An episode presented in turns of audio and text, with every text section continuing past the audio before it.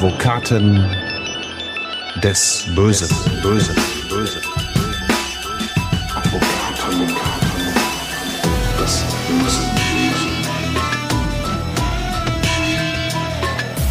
Herzlich willkommen zu Advokaten des Bösen, ein True Crime Podcast, in dem Strafverteidiger ihre eigenen wahren Fälle erzählen. Mein Name ist Simone Danisch, ich bin Journalistin, Radiomoderatorin und True Crime Fan.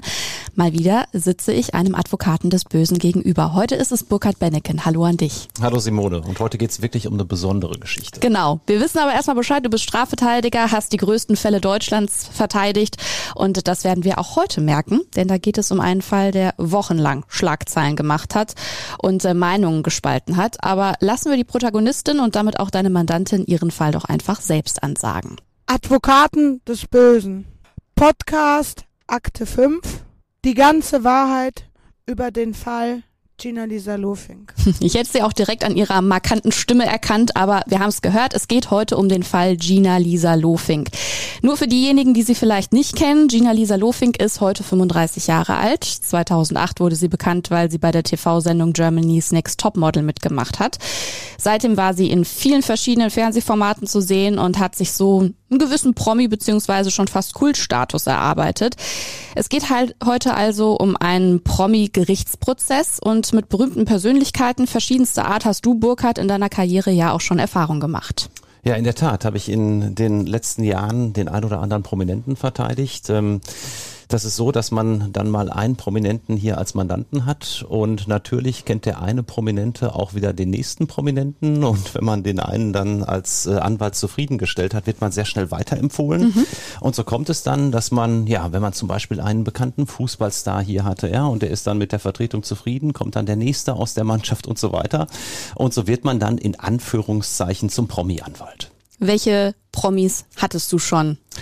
Also wo wir gerade von Fußballern gesprochen haben, zum Beispiel war Nationalspieler Leon Goretzka mein Mandant. Da ging es damals um ein Raserdelikt wo ich ihn vertreten habe und wo wir auch tatsächlich am Ende des Prozesses das sogenannte Fahrverbot, also die Sperre von einem Monat wegbekommen haben. Ähm, ich hatte Schauspielerin Nastasia Kinski hier sitzen, die sicherlich eher den Älteren äh, unter uns hier ein Begriff ist. Die vielen Jüngeren kenne ich nicht. Sie war damals ein, ein regelrechter Weltstar, ist sehr früh bekannt geworden, hat viele Kinofilme gemacht und ist ja regelrecht um die Welt gegangen, hatte auch einen sehr umstrittenen Vater, der selbst auch sehr bekannt war. Und ja, Nastasia ist eine meiner bekanntesten Mandanten. TV-Koch Frank Rosin mhm. ist äh, immer mal wieder bei uns in der Kanzlei gewesen und auch mittlerweile, muss ich sagen, seit Jahren einer meiner besten Freunde. Wir sind ganz eng zusammengerückt, tauschen uns regelmäßig aus und ja, so habe ich halt eben viele Prominente verteidigt. Äh, Influencerin Bonnie Strange mhm. ähm, äh, war mal in Düsseldorf vor Gericht. Da habe ich sie sie vertreten und ja, so war der ein oder andere hier. Bestimmt wird auch noch der ein oder andere Fall mal Thema hier bei uns im Podcast sein. Und äh, einige dieser Fälle sind ja auch in deinem aktuellen Buch, das du mit Hans geschrieben hast, ein Thema in Inside Strafverteidigung Advokaten des Bösen. Genau, ich habe dann auch darauf Bezug genommen, ähm, worum es in den Promi-Prozessen geht, vor allen Dingen, welche Besonderheiten dort gelten. Mhm. Ähm, kommen wir mal zurück zu Nationalspieler Leon Goretzka. Der stand dann äh, vor dem Amtsgericht in Hattingen vor einigen Jahren vor Gericht und am ersten Hauptverhandlungstag wurde er dann von einem Fahrer gebracht und natürlich standen Paparazzi schon draußen in dem Gebüsch vor dem Amtsgericht in Hattingen und sie hatten aus ihrer Sicht Glück, denn der Fahrer von Leon Goretzka parkte nicht ordentlich auf einem ganz normalen Parkplatz, sondern er stellte sich mal kurz auf den Behindertenparkplatz mhm. und natürlich war der Schnappschuss sofort da mhm. und die Schlagzeile war Leon Goretzka am nächsten Tag sicher ähm, nach dem Motto, wie dreist ist das denn? Da kommt Nationalspieler Goretzka 아!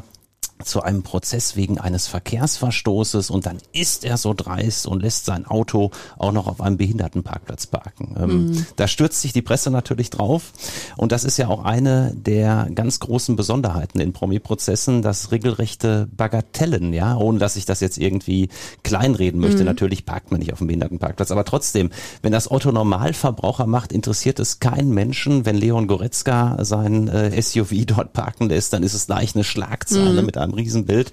Und das ist schon etwas Besonderes an Promi-Prozessen. Und das ist mir zum ersten Mal aufgefallen im Jahre 2007. Da habe ich nämlich einen jungen Mann verteidigt der gemeinsam mit einem anderen Herrn in die Villa von ähm, Popstar Dieter Bohlen in mhm. Tötensen bei Hamburg eingedrungen war, hatte mhm. dort damals das Personal von Dieter Bohlen als Geiseln genommen, hatte den, den Gärtner beispielsweise gefesselt und war dann mit einer Pistole in das Schlafzimmer von Dieter Bohlen gelaufen und hatte ihn und seine Lebensgefährtin dort im Bett schlafend angetroffen und Bohlen dann unter Vorhalt einer Waffe zum Tresor gezwungen. Das war damals ein sehr aufsehenerregender Fall.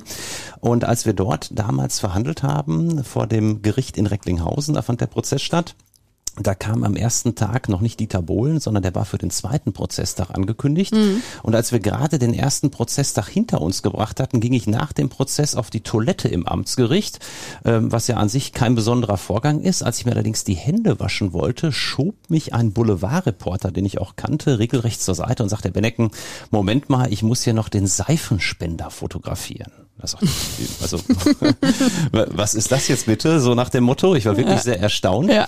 Und äh, dann sagte er mir, ja, Herr Benecken, Sie wissen doch, am zweiten Prozesstag wird Dieter Bohlen hier erwartet.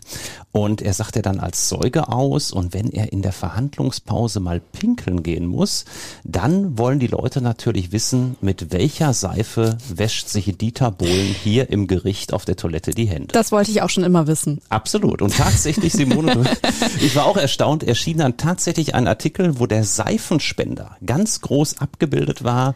Da stand wow. da noch drunter der Hersteller, die Ge Geschmacksrichtung Zitrone, Himbeer oder was auch immer es war, der Preis 1,69 Euro im Discounter.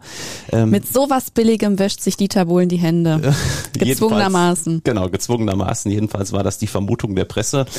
Und ähm, ja, das war dann halt eben auch Grund für mich, äh, dem Ganzen mal ein bisschen, bisschen mehr auf den Grund zu gehen. Ähm, habe dann damals auch ein Buch darüber geschrieben, Stars zwischen Macht und Ohnmacht, mhm. ähm, wie das Promi-Phänomen uns alle beeinflusst, weil ich einfach dachte, das gibt's doch nicht. Ja, sobald ein Promi auftaucht, spielt die Welt regelrecht verrückt. Mhm. Der Seifenspender auf der Gerichtstoilette wird zur Schlagzeile. Unfassbar. Sowas erlebt man wirklich nur bei Promi-Prozessen. Bevor wir jetzt in den Fall Gina Lisa Lofink einsteigen, möchte ich warnen, denn das Thema ist ja keine leichte Kost. Es geht um ein Sextape, um den Vorwurf von Vergewaltigung und sexueller Nötigung. Ein wirklich hochemotionales Thema und ich kann auch schon mal direkt ankündigen, wir werden diesem Fall zwei Folgen widmen, weil die Auswirkungen und Nachwehen zu diesem Fall so groß sind. Aber äh, fangen wir an, Burkhardt, und zwar von vorne. Wir gehen ins Jahr 2012. Die Fernsehwelt Deutschlands kennt Gina Lisa da schon sehr gut und dann tauchen Videos auf. Ganz genau. Es gibt ähm, Sextapes, die aufgenommen worden sind in einer Berliner Wohnung. Ähm, und zwar zeigen die Gina Lisa Lofink in einem Zustand, der meines Erachtens äh, nicht der Zustand ist, in dem ich Gina Lisa Lofink sonst immer äh, treffe und kennengelernt habe. Mhm. Und es sind zwei Herren zu sehen. Wir nennen den einen hier mal Paolo und den anderen Mike. Ähm, und Paolo und Mike führen mit Gina Lisa äh, unter anderem den Oral, aber auch den vaginalen Geschlechtsverkehr durch. Es gibt viele einzelne Videosequenzen, die auch dann ja im Prinzip durch ganz Europa gegeistert sind, die sich über WhatsApp und sonstige äh, Medien halt eben weiter verbreitet haben, von Handy zu Handy. Ähm, ganz viele Leute hatten mich damals schon darauf angesprochen, dass ihnen dieses Video zugeschickt wurde oder einige der Videos. Es gab zig Sequenzen. Mhm. Und ähm, es ist dann so, dass auf einigen dieser Sequenzen auch ganz eindeutig zu hören ist, wie Gina Lisa ja fast hilflos, ähm, nein, nein, äh, hört auf, sagt sagt, ähm, in einer Art und Weise, ähm, wir hatten eben schon mal über ihre Stimme gesprochen, mhm. ähm, die meines Erachtens sehr deutlich machen, dass sie da nicht bei klarem Verstand war, dass sie nicht einverstanden war mit dem, was da in dieser Art und Weise vor sich gegangen ist. Ja, und die Videos sind dann kursiert und ähm, tatsächlich haben auch viele außenstehende Personen, die diese Videos zugespielt bekommen haben, damals schon das Gefühl gehabt, da stimmt doch was nicht, das geht nicht mit rechten Dingen zu. Die Frau Lofink möchte das doch gar nicht, was ihr da passiert. Nicht umsonst sagt sie ja, nein, hört auf und ähnliches. Ähm, tja, und da kam dann natürlich der Verdacht einer möglichen Vergewaltigung auf. Und vor allem, um es nochmal klar zu machen, auch wenn viele es bis heute anzweifeln, Gina Lisa hat angegeben, dass sie auch vor allem der Veröffentlichung der Sextapes nicht zugestimmt hat. In der Öffentlichkeit war sie in der Vergangenheit als Gesicht der Erotikmesse Venus zum Beispiel auch bekannt oder auch als nackte Kandidatin beim TV-Dating-Format Adam sucht Eva. Weswegen aber viele einfach mal direkt meinten, dass ihr so ein Sextape doch bestimmt nichts ausmacht. Und du hast Gina Lisa vorab für den Podcast in Berlin getroffen. Da hat sie dem auch nochmal widersprochen. Also es gibt nichts Schlimmeres, als wenn man irgendwie nackig in der Öffentlichkeit ist oder gefilmt wird oder beim, sag ich mal, Liebe machen, wenn man es aber nicht will. Ich finde es unter aller Sau. Da fehlen mir echt die Worte, bin ich sprachlos. Es ist äh, so ein ekelhaftes Gefühl. Wünsche ich, wie gesagt, niemanden. Das, das kann man gar nicht beschreiben, so schlimm ist es. Diese Worte gibt's gar nicht. Burkhard, lass uns mal bitte die Ereignisse sortieren, die zu den Videos geführt haben. Wo und wie hat Gina Lisa, Paolo und Mike überhaupt kennengelernt? Genau, es war so, dass Gina Lisa beruflich in Berlin war im Sommer 2012, im Juni. Und ähm, Gina ist ja viel gebuchter Star, muss man sagen. Sie hat immer wieder Auftritte. Sie war damals äh, über einen Radiosender bei einem sogenannten Kiss Cup auch gebucht mhm. als Model, sollte dort auftreten, hat das auch getan. Und am Freitagabend nach ihrem Auftritt ist sie dann in eine Berliner Diskothek gegangen, das Maxim, mhm. zusammen mhm. mit ihrer Managerin und hat dort abends noch einen Trolley mitgenommen, den sie nämlich direkt von ihrem Auftritt mitgebracht hatte und traf dort zum ersten Mal auf äh, Paolo, den sie auch sehr ansprechend fand und traf auch auf äh, Mike, der nämlich VIP-Betreuer im Bereich dieser Diskothek Maxim war. Mhm. Und Gina kam natürlich in den VIP-Bereich. Da gibt's dann natürlich für Prominente oftmals Flaschen auf Kosten des Hauses, weil man natürlich sich auch freut, dass äh, ein bekannter Name zu Gast in der Diskothek ist. Das ist ja auch eine gewisse Werbung für den Laden.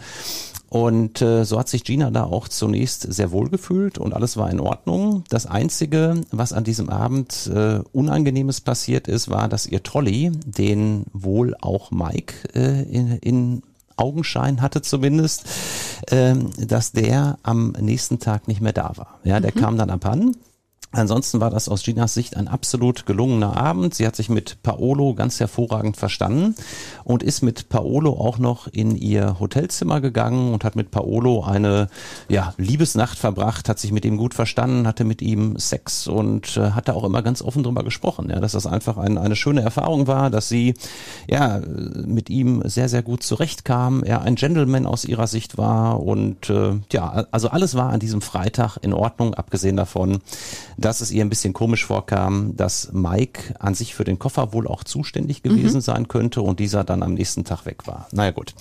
Am Folgetag war es dann so, dass Gina abends wieder äh, durch Paolo dann in dieses Maxim kam, ähm, dort abends äh, etwas getrunken hat. Auch Mike, äh, der VIP-Betreuer, war wieder da und ähm, dann irgendwann sagt Gina, und das ist so das Letzte, was sie weiß, trifft sie auf ein Mädchen. Sie meint, es war ein Mädchen russischer Herkunft, mit dem sie sich äh, unterhält und ab dem Zeitpunkt kann sie sich kaum noch an etwas erinnern. Ihre mhm. Erinnerung setzt fast aus.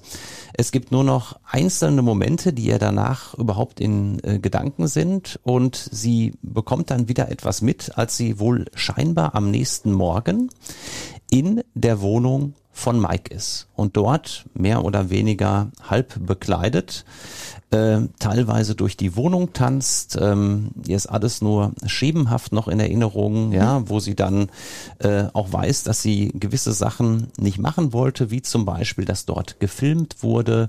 Ähm, sie weiß auch noch, dass es, dass es Sex gab, was konkret da aber passiert ist. All das war ihr gar nicht mehr so richtig präsent, das muss man sagen. Das war alles ein bisschen verschwommen in ihrer Erinnerung. Es war alles ein bisschen verschwommen in ihrer Erinnerung und sie sagte natürlich auch, klar, ich habe an dem Abend äh, auch in dem Club Maxim äh, erhebliche Mengen an Alkohol getrunken. Mhm. Und ähm, hat das natürlich auch mit dem Alkohol in Verbindung gebracht. Allerdings war ihr Zustand anders als nach normalen Alkohol in Anführungszeichen Eskapaden. Ja, sie mhm. hat gesagt, es war so komisch und sie hatte einige Jahre vorher bei zwei anderen Gelegenheiten tatsächlich wohl schon einmal KO-Tropfen bekommen mhm.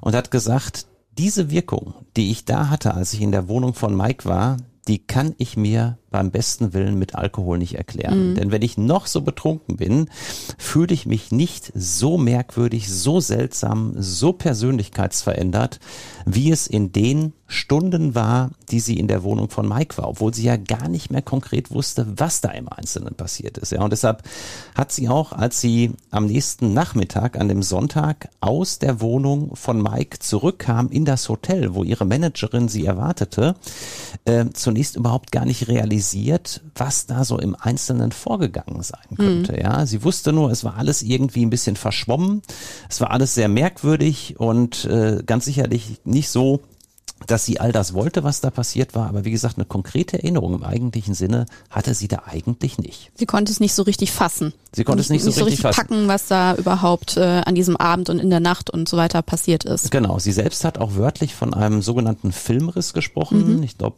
äh, jeder von uns, der schon mal im Übermaß Alkohol getrunken hat, kann sich darunter etwas vorstellen, mhm. ja, dass man wirklich teilweise kompletten Erinnerungsverlust hat, mhm. einfach gar nicht mehr weiß, was passiert ist. Vielleicht kommt einem das ein oder andere Bild nochmal hinterher wieder vor Augen und mhm. so in diesem Zustand äh, hat sich Gina Lisa befunden. Sie hat sich dann tatsächlich tatsächlich auch noch in dem Hotel erbrochen, weil es ihr so schlecht ging und ähm, tja, hat sich dann erstmal ausgeruht und hat auch in dem Moment überhaupt nicht gedacht, in dem Sinne, dass da eine Vergewaltigung stattgefunden hatte, mhm. weil ihr einfach die Erinnerung, die ganz konkrete Erinnerung fehlte. Wie schnell kursierten dann die Videos? Ja, es gab dann äh, eine Mitteilung an die Managerin und zwar schon am Folgetag, mhm. dass die Videos, die Paolo und Mike oder zumindest einer von beiden in der Nacht aufgenommen haben müssen, ähm, dass die unter anderem der Bildzeitung, aber auch Fernsehsendern wie RTL zum Kauf mhm. angeboten worden mhm. sind. Und das war natürlich ein ja, Riesenskandal aus Sicht der Managerin.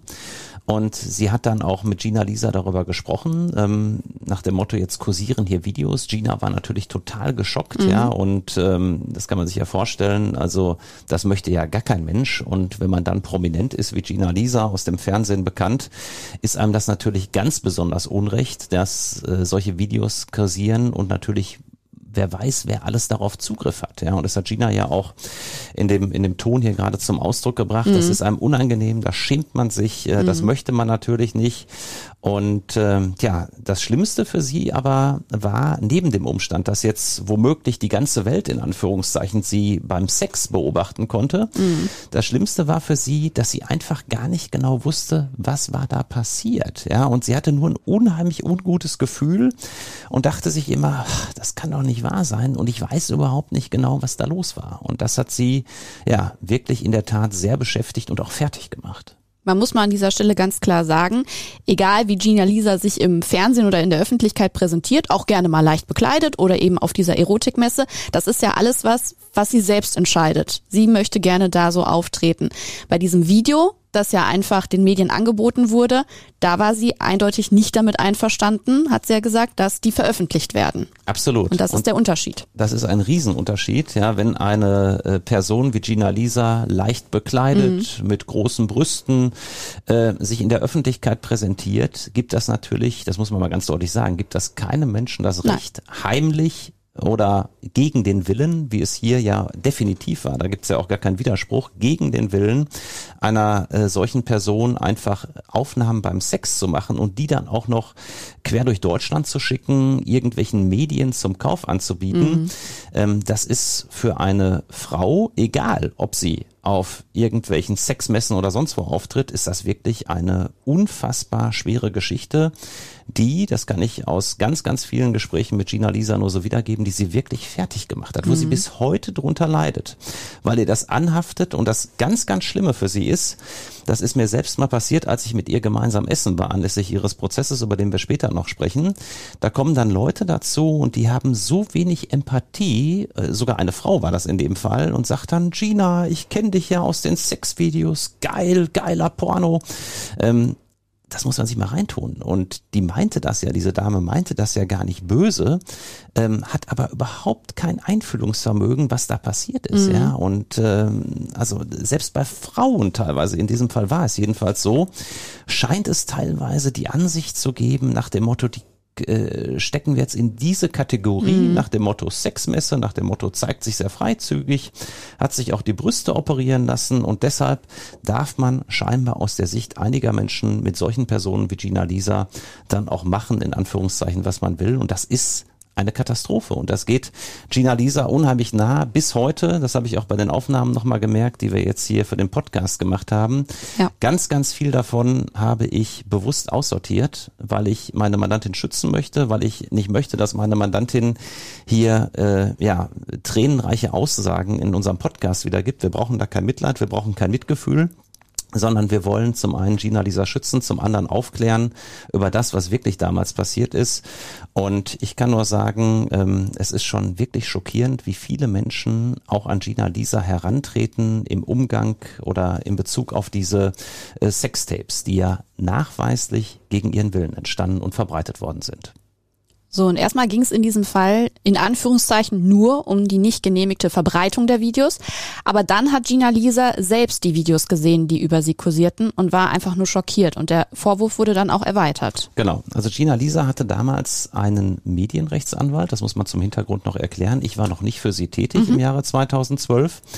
Und dieser Medienrechtsanwalt hat dann zunächst eine Strafanzeige gemacht, ganz schnell, direkt am Tage, als er von der Managerin erfahren hat, dass die Videos kursieren, wegen der Verbreitung dieser Videos. Da gibt es einen eigenen Straftatbestand oder sogar mehrere äh, Verletzungen der Höchstpersönlichkeit des Wortes und das ist in Paragraphen 200, 201a Strafgesetzbuch geregelt. Und das war der ursprüngliche Anzeigentext. Ja, da hat dieser Medienrechtsanwalt darauf Bezug genommen. Und es gab dann einige Tage später, etwa acht bis zehn Tage, ähm, immer mehr Menschen, die Gina Lisa und ihre Managerin kontaktiert haben, weil diese Videos immer weiter kursierten und ganz viele äh, Gina Lisa dann angesprochen haben nach dem Motto, das wolltest du doch nicht, das ist doch eine Vergewaltigung. Und Gina Lisa war damals, ähm, weil ihr das Ganze eh schon sehr unangenehm war, weil sie halt eben diesen Erinnerungsverlust hatte, so ein bisschen so drauf nach dem Motto, ich möchte das Ganze am liebsten gar nicht sehen Hat's von sich weggeschoben. hat es von sich weggeschoben, hat auch die Videos natürlich mal ganz kurz in Augenschein genommen, aber wer Gina Lisa kennt, der weiß, dass sie es äh, jetzt nicht so macht nach dem Motto, ich schaue mir jetzt in Ruhe zehnmal jedes Video an und analysiere die. Nein, Gina war wirklich stark betroffen davon und hat gesagt, ich möchte am liebsten gar nicht mit zu tun haben, hat das mehr oder weniger an ihre Managerin delegiert und an diesen Medienrechtsanwalt. Und dann hat dieser Medienrechtsanwalt die Strafanzeige erweitert und hat damals geschrieben, er zeigt auch den Tatbestand der Vergewaltigung an, hat allerdings, und das ist ganz wichtig, niemals behauptet, dass Gina Lisa ihm gegenüber gesagt hätte, sie hat mitbekommen oder sie hat gesehen, dass ihr K.O.-Tropfen gegeben worden sind, sondern es stand von Anfang an im Raume, dass diese Videos jetzt kursierten und dass darauf wohl Handlungen zu sehen sind, die gegen den Willen von Gina Lisa äh, gemacht worden sein könnten, weil sie halt eben nein, nein, nein, hört auf sagt. Und ähm, tja, dann hat die Staatsanwaltschaft aufgrund dieser zweiten Anzeige das Strafverfahren erweitert um den Vorwurf der Vergewaltigung. Es ging jetzt also nicht mehr nur um das illegale Verbreiten dieser Videos, was ja unstreitig äh, vorgelegen hat, sondern jetzt ging es auch um die Frage, wollte Gina Lisa diesen Sex, ja oder nein? Und wenn sie ihn nicht gewollt hatte, gab es irgendwelche Abwehrhandlungen, die damals noch erforderlich waren, nach dem damals geltenden Recht? Wir sind ja noch in 2012. Wir sind noch im Jahre 2012 und damals war für eine Vergewaltigung juristisch erforderlich, dass man körperlichen Widerstand des Opfers bricht. Ja, das ist heute nicht mehr erforderlich. Da können wir auch später noch was zu sagen. Heute reicht ein bloßes Nein der Frau. Ja, wenn sie sagt, ich möchte nicht, stopp, dann ist es heute schon, wenn der Täter weitermacht, eine Vergewaltigung. Aber damals musste man in irgendeiner Form körperlichen Widerstand brechen. Zum Beispiel ein Opfer festhalten, ein Opfer schlagen äh, oder halt eben K.O.-Tropfen beibringen. Es gab dann tatsächlich Wohnungsdurchsuchungen bei Paolo und Mike jeweils zu Hause und Zeugen meldeten sich auch wegen der Videos. Immer mehr Zeugen. Genau, es nahm also rasant zu, auch in der Strafakte der Staatsanwaltschaft in Berlin gingen dann Meldungen ein, teilweise von anderen Polizeipräsidien, dass sich dort Menschen gemeldet hatten in großer Sorge nach dem Motto, wir kennen die Gina Lisa aus dem Fernsehen und das wollte die doch nicht, das, das ist doch eine Vergewaltigung, haben Sie das mal überprüft? Und ähm, tja, so war es dann, dass dann die Ermittlungen ausgedehnt wurden auf den äh, Vorwurf der Vergewaltigung. Und ähm, Gina Lisa sollte dann selbst zu dem Vorwurf natürlich auch mal befragt werden, mhm. weil bisher hatte ja nur ganz kurz ihr Medienrechtsanwalt schriftlich dazu Stellung genommen und Gina Lisa war selbst ja noch gar nicht im eigentlichen Sinne zu Wort gekommen. Genau, und diese Befragung war dann am 5. November 2012. Wie lief diese Befragung ab? Genau, Gina Lisa wurde dann einige Monate später, nämlich im Dezember, tatsächlich äh, beim Polizeipräsidium in Berlin äh, vernommen. Tja, und ähm, Gina Lisa hatte schon damals von Anfang an eigentlich ein schlechtes Gefühl. Und ich muss ganz ehrlich sagen, ohne dass ich diesem Medienrechtsanwalt in irgendeiner Form zu nahe treten möchte, das ist überhaupt nicht meine Intention, aber wenn man Strafverteidiger ist wie ich, wenn man weiß, wie Strafverfahren funktionieren und wenn man vor allen Dingen weiß, wie gerade auch Polizeibeamtinnen mutmaßliche Vergewaltigungsopfer doch teilweise sehr hart befragen, was natürlich auch die Aufgabe ist der Polizeibeamte, das muss man ganz klar sagen, ähm, der lässt als Anwalt eine Mandantin wie Gina Lisa Lofink niemals alleine zur Polizei gehen. Mhm. Das macht man nicht, wenn man Gina Lisa kennt. Und das ist das Einzige, was ich diesem Medienrechtsanwalt vorwerfe. Ähm, er kannte Gina Lisa aus persönlichen Gesprächen und sie ist ein sehr emotionaler Mensch. Sie nimmt Sachen dann auch äh, zu Recht oftmals persönlich, steigert sich etwas hinein und redet und redet und redet sich teilweise, ohne dass sie das in irgendeiner Form böse meint, mhm. redet sich teilweise um Kopf und Kragen. Das ist eher so eine Form von Unsicherheit irgendwie dann auch, ne? So. Äh, genau, es ist eine gewisse Unsicherheit und es ist natürlich auch eine unheimliche Emotion. Mhm. Ja, und gerade wenn es dann um so etwas geht, sie war ohnehin schon, ja, mittlerweile kannte ganz Deutschland ihre Sextapes, mhm. sie war ohnehin schon in einem nicht guten Zustand psychisch äh, im Zusammenhang mit diesem Verfahren. Das hat ihr alles andere als gefallen. Und dann diese Mandantin alleine zur Polizei gehen lassen, mhm. war meines Erachtens ein anwaltlicher Kunstfehler, der überhaupt erst dazu geführt hat, dass dieses Verfahren dann in die hinterher ganz falsche Richtung gegangen ist, worauf wir noch kommen. Naja, jedenfalls war Gina Lisa bei dieser Polizeibeamtin und ich darf dann mal aus ihrer Aussage zitieren. Mhm.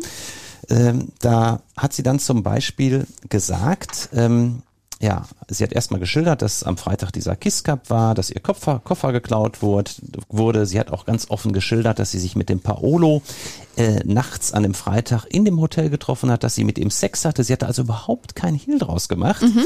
ähm, was ja an sich sehr merkwürdig ist, wenn man anderen Leuten schaden will. Dann hätte man das ja einfach unter Umständen weglassen können. Das mhm. hat Gina dieser ganz offen berichtet, hat auch erzählt, wie sehr sie das beeinträchtigt hat mit den Sextapes, hat auch nochmal klar gemacht, dass sie einen Filmriss hatte, Erinnerungsverlust hatte und dass ihr diese Video, diese Sextapes später zugespielt wurden.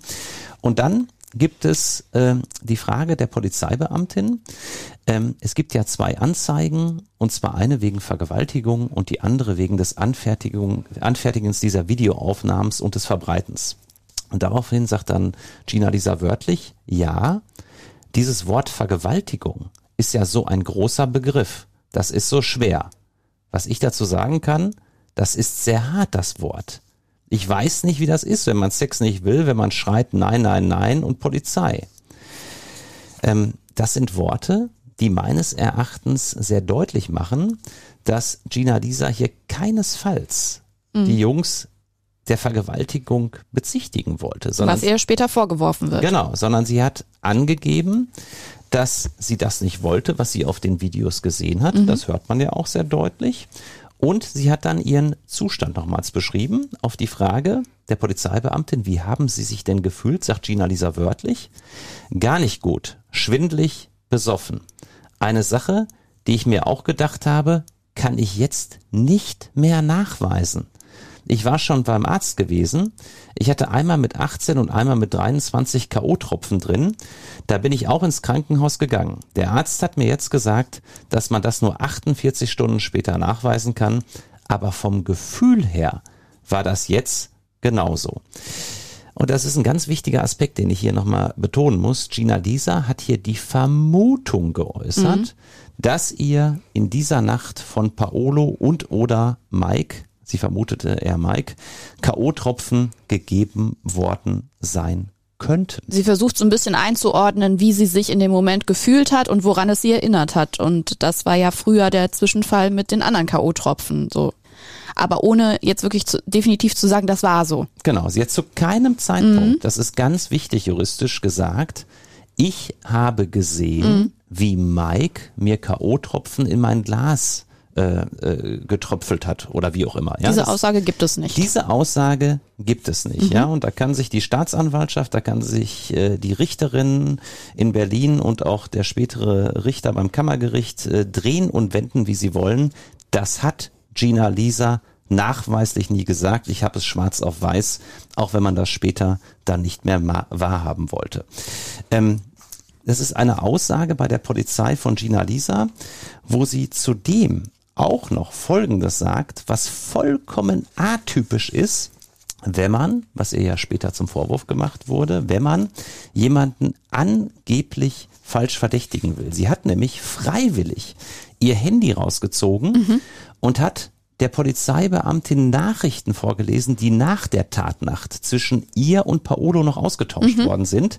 Sie hat ihm verziehen, ja, hat äh, dann sogar noch geschrieben, dass sie ihn vermisst, dass sie ihn wiedersehen möchte. Ähm, und das macht doch, das war auch immer unsere Argumentation, das macht doch keine Frau, die jemanden einer Vergewaltigung zu Unrecht bezichtigen will. Die legt doch nicht freiwillig solche SMS bei der Polizei auf den Tisch, ja. Das ist also ein Paradebeispiel für ein äh, mutmaßliches Opfer, das absolut die Wahrheit sagt, die ganz offen umgeht, auch mit den Umständen, die Gina Lisa ja scheinbar belastet haben, ja, weil man kann ja auf den ersten Blick sagen, Mensch, nach einer Vergewaltigung, wie kann man denn da mit einem der mutmaßlichen Täter dann überhaupt noch Kontakt aufnehmen? Aber gerade wenn ein Opfer damit so offen umgeht und das von Anfang an auf den Tisch legt, dann ist dieses Opfer in der Regel jedenfalls, anders bei Gina Lisa, besonders glaubwürdig, besonders überzeugend. Und auch Gina Lisas Managerin wird ein bisschen später, nämlich Anfang 2013, auch noch als Zeugin verhört. Und sie bestätigt dann auch die Aussagen ihres Schützlings. Ja, die Managerin hat dann genau das bestätigt, was auch Gina Lisa in ihrer Aussage schon bei der Polizei angegeben hatte. Und die Managerin hat, wie ich finde, sehr überzeugend nochmal den Hintergrund erklärt. Sie wird dann bei der Polizei in Darmstadt vernommen. äh, Und zwar im Januar 2013. Ähm, Und da sagt dann die Managerin Folgendes äh, auf die Frage, was hatten Sie für einen Eindruck von Gina Lisa? Ich hatte das Gefühl, dass sie erstmal froh war, wieder bei uns zu sein, also nachdem sie von den beiden Herren von Paolo und Mike wieder kam. Sie war etwas in sich gekehrt, was sie normalerweise nicht ist. Sie ist eigentlich eine sehr fröhliche Person. Und ich hatte noch weiterhin den Eindruck, dass sie selbst nicht wusste, was mit ihr geschehen ist. Wir haben sie natürlich schon gefragt, von wo sie jetzt gerade komme. Sie sagte nur, dass sie aus der Wohnung von diesem Mike komme und eigentlich gar nicht wisse, was jetzt sei. Und genau so hat sie mir gegenüber auch den Eindruck gemacht. Das ist sowas an, an deckungsgleich mit dem, was Gina Lisa angegeben hat und so plakativ über das, was da tatsächlich passiert ist. Ähm, es ist wirklich traurig, dass diese Aussage auch im folgenden Strafverfahren im Prinzip völlig übergangen worden ist.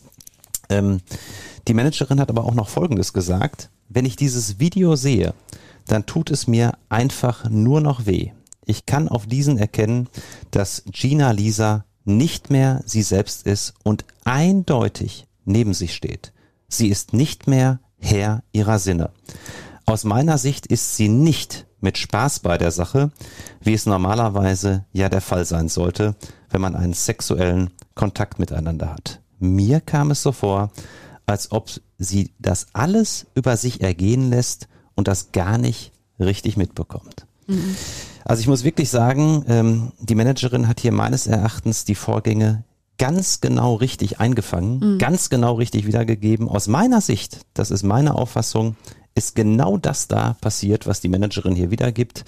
Und trotzdem ähm, hat man im Prinzip im weiteren Verfahren die Aussage der Managerin mehr oder weniger nach dem Motto abgetan, ach, das ist ja die damals war es die ehemalige Managerin, das ist ja die ehemalige Managerin von Gina Lisa, ähm, die steht ja automatisch auf ihrer Seite und deshalb äh, glauben wir der nicht. Ja, mehr oder weniger ist so damit umgegangen, obwohl diese Aussage wirklich an sich ideal war. Ähm, hohen Beweiswert hatte, weil sie auch so ehrlich rüberkam und trotzdem hat man sie mehr oder weniger im folgenden Verfahren übergangen. Jetzt haben wir die Aussage von Gina Lisa, wir haben die von der Managerin. Ähm, was passierte jetzt danach? Also es wurde sich ja hauptsächlich auch auf die K.O.-Tropfen dann konzentriert von Seiten der Staatsanwaltschaft. Genau, und dann gibt es den meines Erachtens entscheidenden Fehler der Frau Staatsanwältin in diesem Ermittlungsverfahren. Ähm, der erste, wenn ich das so nennen darf, Skandal mhm. in der Akte Lofink. Es folgen noch weitere massive Skandale im weiteren Verfahren. Aber dass eine Staatsanwältin äh, der Auffassung ist, dass Gina Lisa behauptet hätte, ihr seien K.O.-Tropfen gegeben worden, das ist einfach eine Fehlannahme. Das hat die Staatsanwältin sich ausgedacht, das hat Gina Lisa niemals gesagt. Und für mich ist unbegreiflich, wie man diese eindeutige Aussage äh, von Gina Lisa hier so falsch auslegen kann. Da mhm. gibt es auch keinen Auslegungsspielraum wie bei vielen anderen Aussagen. Gina Lisa hat eine Vermutung geäußert. Sie hat keine Tathandlung von Mike beschrieben, wie er ihr K.O.-Tropfen beigegeben hat. Sie hat gesagt, das war ein Gefühl.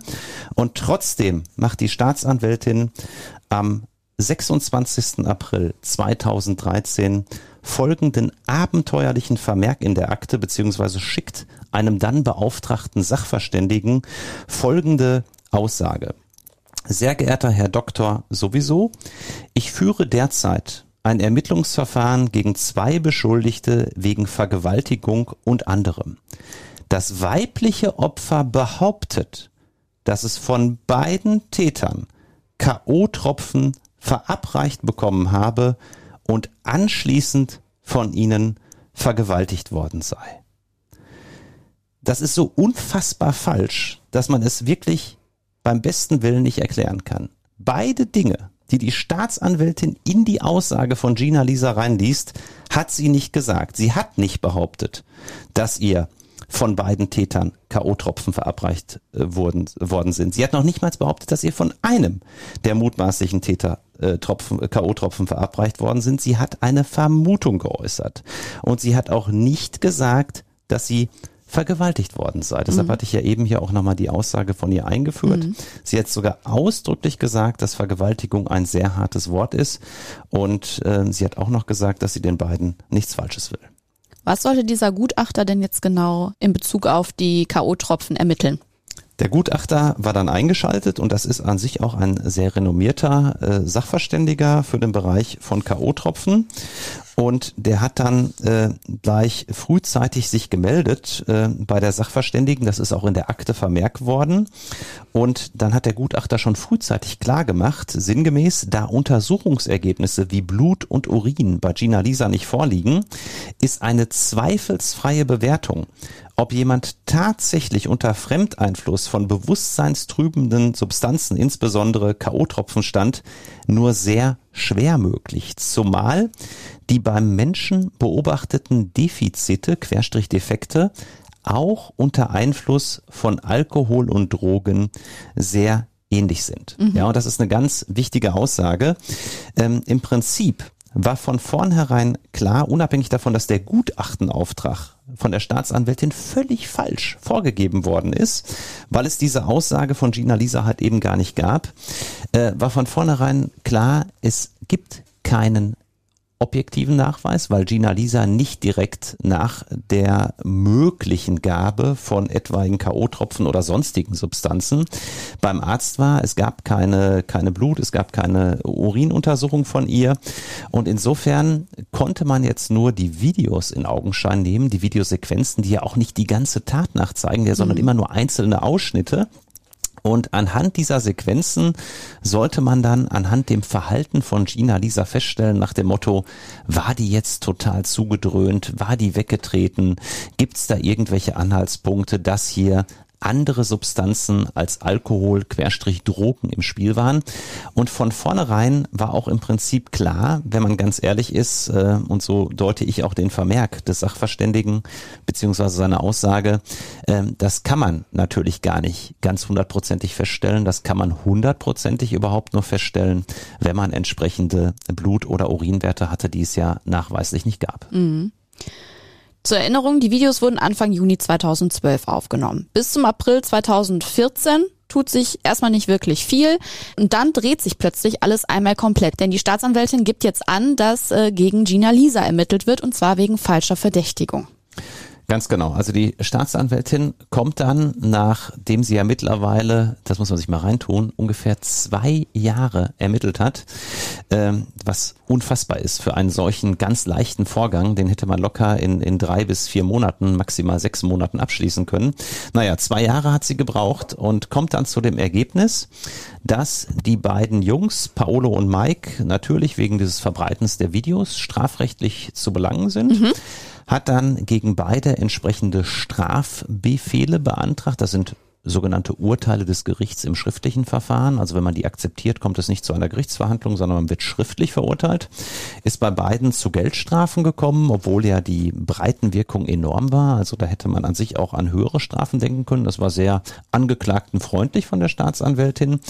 Und dann ist genau das passiert, was für mich bis heute offen gestanden unfassbar ist in diesem Verfahren, dass die Frau Staatsanwältin dann zu der Wertung kommt, Gina Lisa hätte angeblich eine falsche Verdächtigung begangen durch ihr Verhalten in diesem Strafverfahren. Ja, und dann hat sie den Spieß einfach umgedreht und hat äh, aus der Anzeigeerstatterin, aus dem bisherigen mutmaßlichen Opfer Gina Lisa, was ja auch Opfer ist bezüglich des Verbreitens der Videos, das sieht sie ja auch genauso, hat dann aber den Spieß umgedreht und hat gesagt, nein, sie haben gelogen, sie haben falsch verdächtigt, indem sie den beiden Jungs vorgeworfen haben, äh, ihnen K.O.-Tropfen gegeben zu haben. Mhm. Dass sie das gar nicht gesagt hat, hatte ich schon ausgeführt. Naja, und dann hat die Frau Staatsanwältin sich dazu entschlossen, auch gegen Gina Lisa einen Strafbefehl zu beantragen. Ähm, gerichtet auf eine Geldstrafe von 60 Tagessätzen äh, zu 400 Euro, mhm. also sage und schreibe 24.000 Euro und es ist mal wieder, ich möchte es nicht sagen, der nächste Skandal, aber doch schon eine, eine Besonderheit in diesem Strafverfahren. Es geht ja um Prominente, wie die Frau Staatsanwältin auf die Ermittlung des Einkommens meiner Mandantin gekommen ist. Mhm. Denn man muss wissen, wenn man Geldstrafen ausurteilt oder auch hier im Strafbefehlswege beantragt, dann rechnet sich das in der Regel so, dass man das Monatsnettoeinkommen einer Person nimmt und durch 30 teilt und danach ergibt sich dann die Höhe eines einzelnen Tagessatzes. Wenn also eine Person 3000 Euro netto im Monat verdient, wird das durch 30 geteilt, dann ergibt sich eine Tagessatzhöhe von 100 Euro. Und bei Gina Lisa ist die Frau Staatsanwältin auf ein monatliches Nettoeinkommen von 12.000 Euro gekommen. Mhm. Und wie sie das gemacht hat, das ist wirklich einzigartig und habe ich in der Form auch noch nicht erlebt. Und das werde ich ja gerne mal aus der Akte vorlesen. Das hat sie nämlich hier ausdrücklich niedergeschrieben. Ja, die Staatsanwältin hat dann zu der Tagessatzhöhe von Gina Lisa in der Akte Folgendes vermerkt. Die Tagessatzhöhe von 400 Euro wurde vor dem Hintergrund eines von der Unterzeichnerin vor circa einem Jahr zufällig im Fernsehen zur Kenntnis genommenen Interviews mit der Beschuldigten auf einem Privatsender bestimmt. In diesem Interview gab die Beschuldigte zu ihren monatlichen Einkünften sinngemäß an, dass sie pro Auftritt einen mehrfach vierstelligen Betrag erhalte und nahezu jeden Tag arbeite. Zugrunde gelegt wurden daher wenigstens zwei Auftritte pro Woche zu je 2000 Euro, somit 4000 Euro die Woche und insgesamt 24.000 Euro im Monat abzüglich Steuern auf die Hälfte runtergerechnet auf 12.000 Euro Nettoeinkommen. Ähm, ja, das ist wirklich ungewöhnlich, ich möchte sagen fast abenteuerlich, dass die Frau Staatsanwältin das Nettoeinkommen meiner Mandantin äh, aus der Klatschpresse beziehungsweise dem Boulevardfernsehen ermittelt hat. Ähm, das gibt es in der Form sicherlich auch nicht häufig. Das ist auch wieder eine Besonderheit von Promi-Verfahren. Mhm. Ähm, ja, und dann hat sie sich an das Amtsgericht in Tiergarten gewandt an die äh, Strafrichterin, die dann später zuständig war und die hat dann auf den Antrag der Staatsanwältin äh, folgenden Strafbefehl erlassen. Da steht sinngemäß drin an Frau Lofink gerichtet. Sie, Frau Lofink, zeigten über ihren ist der Medienrechtsanwalt äh, durch Schriftsatz vom 15. Juni 2012 an die Staatsanwaltschaft in Berlin und so weiter an. Äh, und zwar bewusst wahrheitswidrig in der Zeit vom 2. bis zum 3. Juni 2012 von den Ihnen bekannten Paolo und Mike in der Wohnung sowieso in Berlin-Schöneberg gegen ihren Willen gewaltsam mehrfach zum Geschlechtsverkehr gezwungen worden zu sein und einen Filmriss erlitten zu haben, den sie auf die heimliche Gabe einer bewusstseinstrübenden Substanz, nämlich sogenannten K.O.-Tropfen durch die beiden Männer, zurückführten. Tatsächlich kam es sowohl mit dem Paolo als auch mit dem Mike zum mehrfachen einverständlichen vaginalen und Oralverkehr, ohne dass die beiden Männer Zwangsmittel einsetzen oder ihnen heimlich eine bewusstseinstrübende Substanz verabreicht hätten. Ähm, das ist schon krass. Wie gesagt, ähm, die Staatsanwältin nimmt hier Umstände an, die Frau Lofink nie gesagt hat. Sie hält ihr Dinge vor, die meines Erachtens nachweislich falsch sind. Und tja, als der Strafbefehl dann einging, ich weiß es noch wie heute, der Strafbefehl ist ausgestellt unter dem 15. Dezember 2015. Mittlerweile läuft das ganze Lofing-Verfahren, das muss man nicht mal reintun. Wahnsinn. Mhm. Äh, dreieinhalb Jahre, dreieinhalb Jahre. Ähm, äh, da sieht man mal, wie schnell und wie sorgsam die Staatsanwältin ermittelt hat, in Anführungszeichen natürlich. Ähm, und dann kam der Strafbefehl auch bei mir in die Kanzlei mhm. und ich habe natürlich direkt mich mit Gina Lisa getroffen und habe mit ihr über die Sache gesprochen und ähm, ihre allererste Reaktion, ohne groß nachzudenken, war, Selbstverständlich gehen wir dagegen an. Mhm. Ja, ähm, das hat sie als allererstes gesagt. Sagt sie, ich bin absolut unschuldig. Es ist doch unfassbar, dass die mich jetzt vom Opfer zur Täterin machen wollen. Und sie hat dann auch gleich ganz entschlossen gesagt, das äh, finde ich wirklich sehr beeindruckend, koste es, was es wolle, damit meinte sie jetzt gar nicht mein Honorar, sondern koste es, was es wolle, nach dem Motto, lass die ganze Öffentlichkeit ruhig alles mitbekommen, ähm, was da an auch ihr sicherlich peinlichem und unangenehmem geschehen ist. Ähm, ich mache das, ich ziehe das durch, ich lass mich nicht vom Opfer zur Täterin machen. Das fand ich sehr beeindruckend. Ich habe dann damals äh, mit ihr an dem Abend gar nicht so sehr ausführlich darüber gesprochen, weil sie auch so wild entschlossen mhm. war. Hab dann den Einspruch gegen den Strafbefehl eingelegt. Das muss man als Anwalt machen innerhalb von 14 Tagen nach Zustellung. Ansonsten wird der Strafbefehl nämlich rechtskräftig und kann nicht mehr angegriffen werden. Tja, und dann ähm, war es so, dass es ein äh, sehr beeindruckendes Treffen gab von mir mit der dann später auch zuständigen Richterin in Berlin. Und mhm. zwar hatte ich in einer Clansache mal wieder, da bin ich ja oft in Berlin, Berlin unterwegs, am 18. März 2016 einen Termin beim Amtsgericht in Tiergarten in einer, wie gesagt, anderen Geschichte. Und das habe ich genutzt, schon meinen Besuch äh, bei der Richterin anzukündigen und auch der Mitarbeiter der Geschäftsstelle, so ein typischer Berliner, ich bin hier zuständig, also ein äh, ganz entspannter Typ, äh, empfing mich dann auch gleich nach dem anderen Prozess sehr freundlich da auf der Geschäftsstelle, übergab mir dann die Akte und äh, weil ich die noch nicht komplett hatte, es ging auch noch um Videosequenzen und sagte dann auch, oh, die Presse ist ja auch gleich schon wieder sehr involviert hier, typisch, ne, sobald es um Promi geht, ist wieder gleich der Blätterwald äh, ne, voller, voller Nachrichten. Tatsächlich gab es unter anderem in der Bildzeitung direkt zu Neujahr einen riesengroßen Bericht. Gina Lisa Lofink äh, demnächst vor Gericht und ähm, Tja, dann bat ich diesen Geschäftsstellenmitarbeiter um ein persönliches Gespräch auch noch mit der Richterin, mhm. die auch tatsächlich im Hause war. Und das ist dann einer der Momente, den ich auch nicht vergessen werde. Ich bin da mit der Richterin gemeinsam auf ihr Richterzimmer im Amtsgericht Tiergarten gegangen. Man muss wissen, dort gibt's wahnsinnig viele Räume. Über 180 Strafrichter waren da jedenfalls damals zuständig, nur beim Amtsgericht. Das ist eine enorm große Zahl, ein riesiges Gericht. Und die Richterin bat mich dann auf ihr kleines, relativ schmuckloses Zimmer. Ähm, wir haben uns, muss ich wirklich sagen, anfangs unheimlich gut verstanden. Das war jedenfalls mein Eindruck. Mhm. Haben über den Fall auch gesprochen, wie das auch üblich ist. Es ist durchaus üblich und das hat nichts damit zu tun, dass irgendwas hinter äh, dunklen Vorhängen passiert, sondern dass ein Verteidiger mit einer Richterin über einen Fall spricht. Mhm. Gerade bei einer solchen medial viel beachteten Sache mhm. wollte ich natürlich schon einmal raushören, um meine Mandantin auch optimal beraten zu können, wie denkt die Richterin über die Vorgänge. Mhm.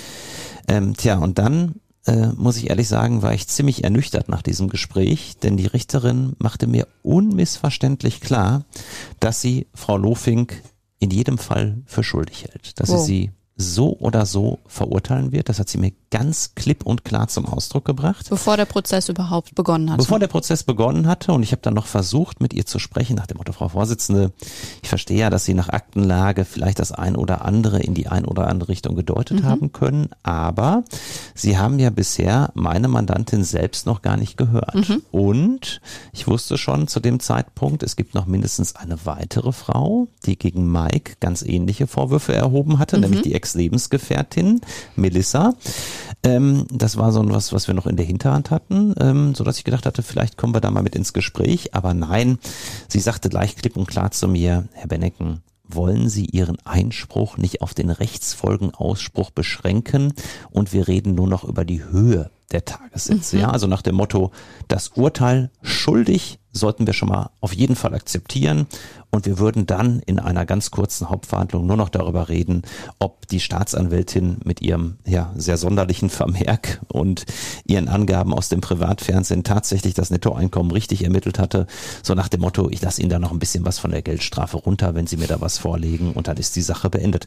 Und da muss ich ehrlich sagen, das hat mich wahnsinnig erstaunt, ähm, dass eine Richterin, eine Frau, ähm, so empathielos an die Sache herangeht. Ja, obwohl das Verhältnis zu dem Zeitpunkt zu ihr noch gut war, hat mich das sehr, sehr früh schockiert, so festgelegt zu sein, ähm, überhaupt gar nicht in eine Diskussion einsteigen zu wollen. Ja, und ich merkte natürlich auch, sie hat dann schon zu dem Zeitpunkt über die Presse, über die Medien gesprochen.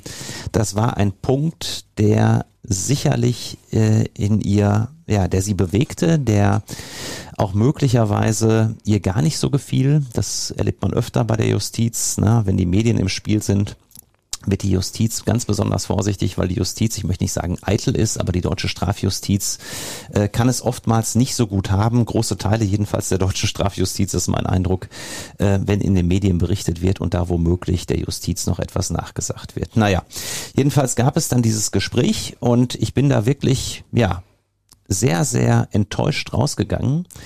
Ähm, all das, was ich im Prinzip für Frau Lofing im Koffer hatte, wollte die Richterin gar nicht hören. Sie war festgelegt, ihr Strafbefehl, den sie ja erlassen hatte, über diese 60 Tagessätze, a 400 Euro, der war für sie bezüglich der Verurteilung dem Grunde nach in Stein gemeißelt. Und ich habe dann mit Gina Lisa ein sehr, sehr langes Gespräch geführt. Anders als unsere erste Besprechung, wo es ja damals noch um die äh, Einspruchseinlegung gegen den Strafbefehl ging, ging es jetzt um die Frage, gehen wir wirklich in diesen Prozess?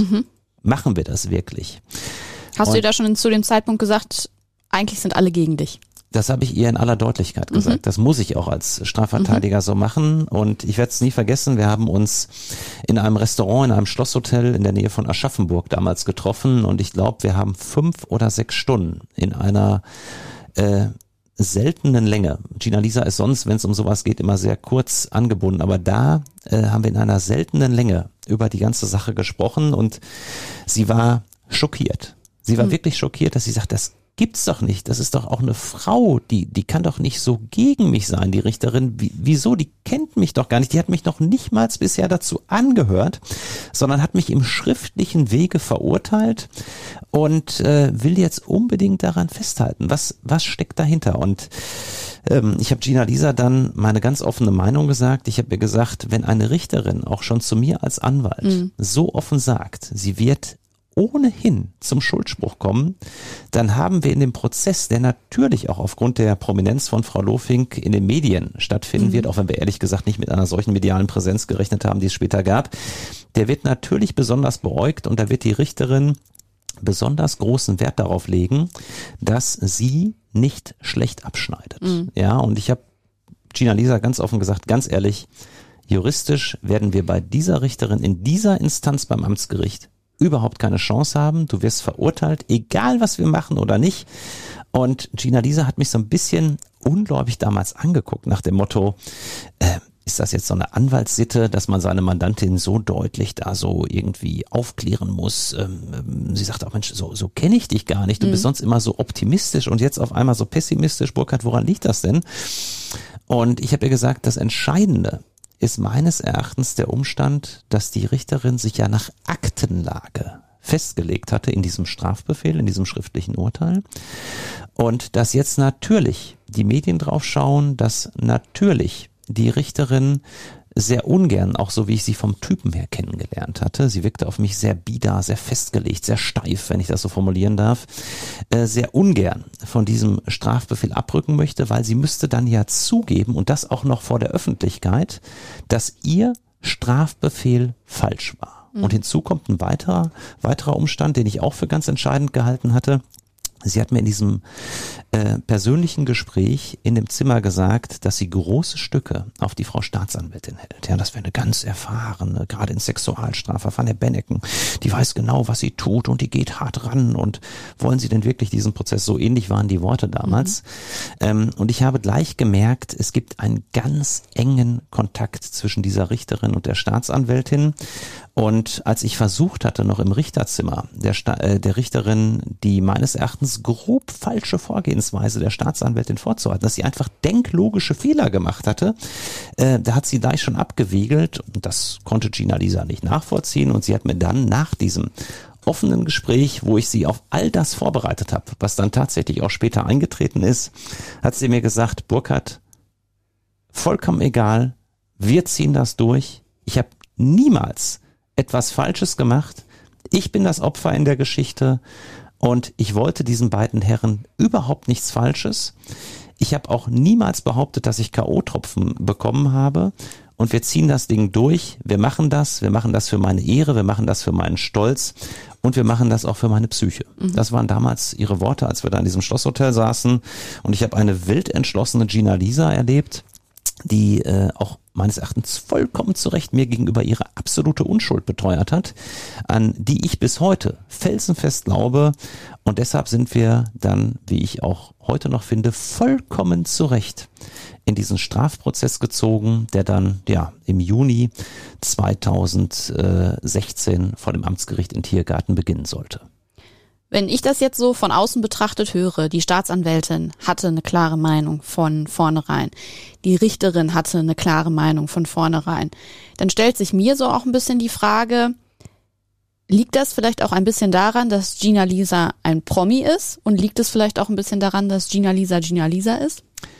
Ganz, ein ganz klares Ja aus meiner Sicht. Mhm. Auch das wieder als Meinung gekennzeichnet. Mhm. Äh, nicht, dass mir hinterher noch seitens der Berliner Justiz, die äh, mich ja auch gar nicht so, jedenfalls die Teile hier gar nicht so mag, äh, etwas nachgesagt wird. Für mich ein ganz klares Ja. Zum einen ist es für Prominente bei der Justiz ohnehin nicht leicht. Mhm. Ich spreche immer vom sogenannten Promi-Malus, also vom Promi-Nachteil, weil halt eben die Medien mit reinspielen und mhm. die Strafjustiz äh, sich eines nicht nachsagen lassen möchte, nämlich das, was die Medien oftmals schreiben, der fährt ja besser bei der Justiz, weil er ein Prominenter ist. Der hat ja einen Promi-Bonus. Und genau deshalb, weil man dem entgegenwirken möchte, das ist mein Eindruck, äh, macht die deutsche Strafjustiz in großen Teilen, auch nicht alle, aber große Teile machen es so, dass man deshalb Prominente härter anfasst. Und Staatsanwälte und auch Richter nehmen häufig solche Verfahren äh, ja ganz besonders ernst, ja, nehmen diese Verfahren auch persönlich, steigern sich hinein und möchten den Prominenten geradezu in Anführungszeichen erliegen und vor der Öffentlichkeit dann besondere Härte demonstrieren. Das hat ja zum Beispiel auch Herr Kachelmann erlebt, ja, das muss man mhm. auch mal sagen, der ja nachweislich unschuldig war. Und äh, deshalb muss ich ehrlich sagen, ähm, ist es teilweise auch kein Spaß, äh, Prominente zu verteidigen, sondern es ist eine doppelte, teilweise dreifache Herausforderung, weil die halt eben oftmals härter angefasst werden. Und zu deiner zweiten Frage, Simone, ähm, mein Eindruck war, dass es ganz besonders auch darum ging, dass hier zwei Frauen, nämlich zum einen diese Staatsanwältin, zum anderen die Richterin, eine ganz anders aussehende, eine ganz anders tickende Frau ins Visier genommen hatten mhm. mit Gina Lisa. Gina Lisa ist natürlich exotisch, ja. Sie hat sich äh, operieren lassen. Sie geht sehr freizügig äh, insgesamt auch mit dem Thema Sexualität um. Und äh, ich glaube, was auch immer das im Einzelnen psychologisch äh, in diesen beiden Frauen, in der Staatsanwältin und in der Richterin ausgelöst hat, die ich beide als sehr bieder, als sehr konservativ, als sehr steif und festgelegt wahrgenommen habe. Ähm, was auch immer das in diesen beiden Frauen ausgelöst hat, es war meines Erachtens sowas äh, nach dem Motto, ähm, ach ja Mensch, es ist doch hier die Gina Lisa Lofink, die kennen wir doch nur ganz freizügig und ähm, die will jetzt vergewaltigt worden sein. Mhm. Ähm, das passt ja nicht so ganz ins Bild. Und ähm, außerdem ähm, ist das ja auch eine Frau, die, naja, so ein bisschen sehr offen äh, mit sich umgeht. Ich habe damals auch in Interviews gesagt, äh, kurzer Rock, große Brüste, da passt es dann wohl nicht ins Weltbild von einem Vergewaltigungsopfer auszugehen. Und das war wirklich mein Eindruck, das war mein Gefühl, ähm, weil man Gina Lisa auch wirklich in einer seltenen, selten unangenehmen Art und Weise behandelt hat, von oben herab äh, in einer Deutlichkeit nach dem Motto, die ist ja schuldig, da brauchen wir doch gar nicht drüber zu reden. Ähm, das war sicherlich damals mein Eindruck. Wir können jetzt schon sagen, dass wir in diesem Podcast nicht eindeutig werden klären können, was denn nun ganz genau wie in dieser Nacht passiert ist. Aber, und das ist äh, jetzt ganz allein mein subjektiver Eindruck, ich hatte damals keine eindeutige Meinung zum Fall und will da auch nichts Definitives zu sagen. Aber ich konnte mir ja das gesamte Interview mit Gina Lisa anhören, das du mit ihr in Berlin geführt hast. Und was mir dabei auf jeden Fall sehr deutlich geworden ist, die Erlebnisse, der Prozess und alle Nachwehen, die belasten Gina Lisa bis heute. Man merkt, wie emotional sie da wird.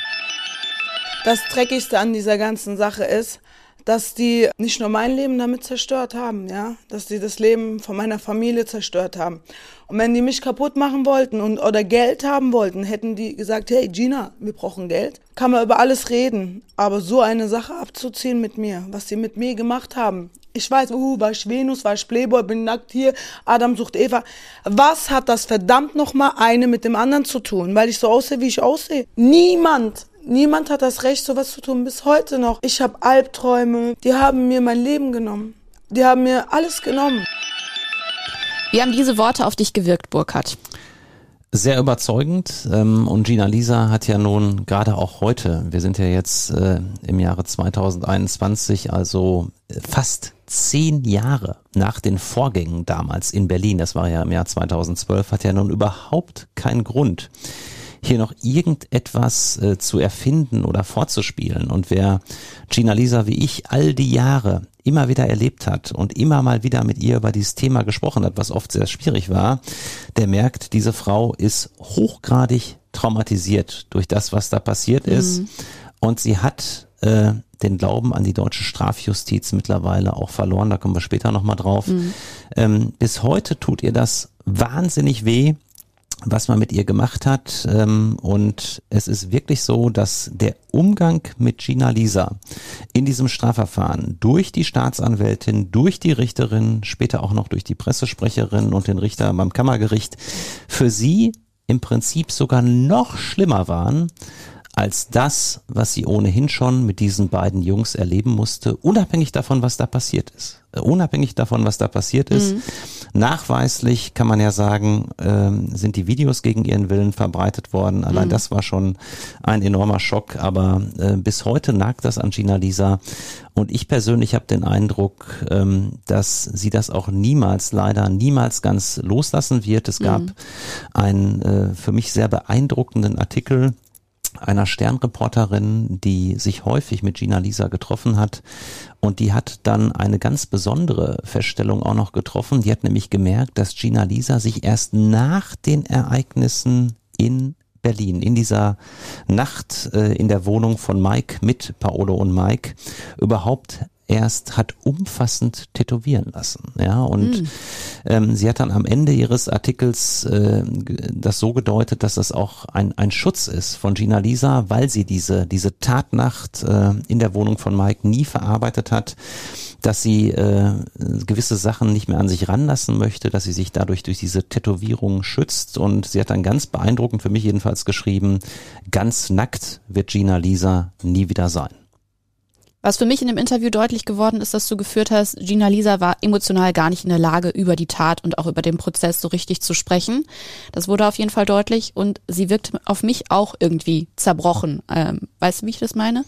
Ab absolut. Und ähm, sie ist es auch in diesem Punkt, das muss man mhm. wirklich sagen, ähm, dass lässt sie meines Erachtens nie mehr los. Auch mit ihrer Managerin habe ich bis heute ganz engen Kontakt. Ich vertrete ja Gina Lisa immer noch. Und ähm, das ist für alle unbegreiflich und ähm, alle sind im Prinzip schockiert, ja, ähm, über den Umgang der Strafjustiz mit Gina Lisa, auf den wir später auch nochmal mhm. im, im, im Weiteren kommen, äh, über den Umgang von Frauen bei der deutschen Strafjustiz mit einer angeklagten Frau ähm, über diese Härte, über diese Empathielosigkeit, über diese Kälte und darüber, dass man einen mutmaßlichen Schwerverbrecher wie Mike auch noch dann hinterher in Schutz genommen hat. Also das ist, das ist wirklich abenteuerlich und ich erinnere mich an ein Gespräch, äh, das ich im Rahmen äh, dieses Verfahrens dann auch mit der Mutter von Gina Lisa äh, in der Nähe von Seligenstadt im dortigen äh, Garten in einer Hollywood-Show saß die Mutter damals, als ich reinkam, werde ich nie vergessen.